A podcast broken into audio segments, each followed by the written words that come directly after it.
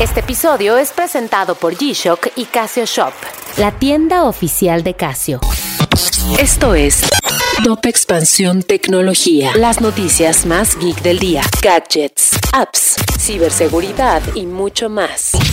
Hola, soy Erendira Reyes y este 30 de marzo te traigo las noticias tecno del día. Tecnología. Apple recortará 20% la producción del iPhone SE. Esto representa de 2 a 3 millones de unidades menos en el trimestre del modelo del nuevo iPhone con soporte 5G. Sony anunció nuevos planes de suscripción para PlayStation Plus. Con esto buscará competir con Xbox Game Pass, que actualmente tiene más de 25 millones de usuarios. Messenger ha introducido nuevos shortcuts que permitirán que las conversaciones sean más eficientes y divertidas. Ahora podrás silenciar conversaciones, agregar GIFs y tener notificaciones más personalizadas.